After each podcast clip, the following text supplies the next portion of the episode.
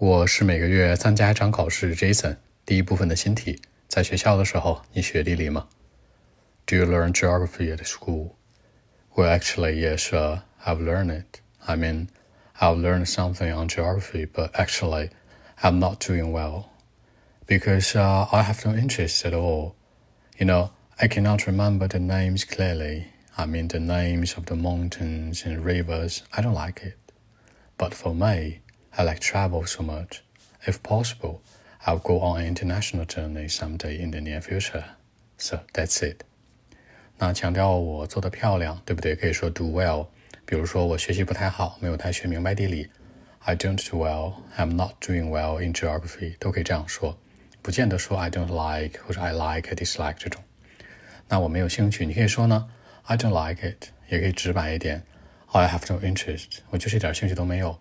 或者说呢？I'm not interested in 也是 OK 的，因为它里面的名字啊什么的太多了，什么山川河流的我记不住，对不对？I cannot remember the names clearly.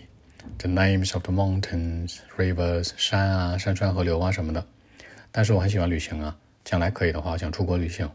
出国旅行可以说 go abroad, travel abroad，或者呢 go on international journey 也是不错的一种选择。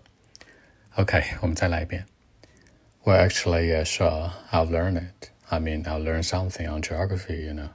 But actually, I'm not doing well in geography because uh, I don't like it. I have no interest. I cannot remember the names clearly, so many names, I mean, the mountains, rivers, I don't like it. But for me, I like travel, you know, so much. If possible, I'll go on international journey someday in the near future. I mean, it's like the same to, you know, geography maybe. So that's it. 好，那更多的文本问题呢？微信 b 一七六九三九一零七。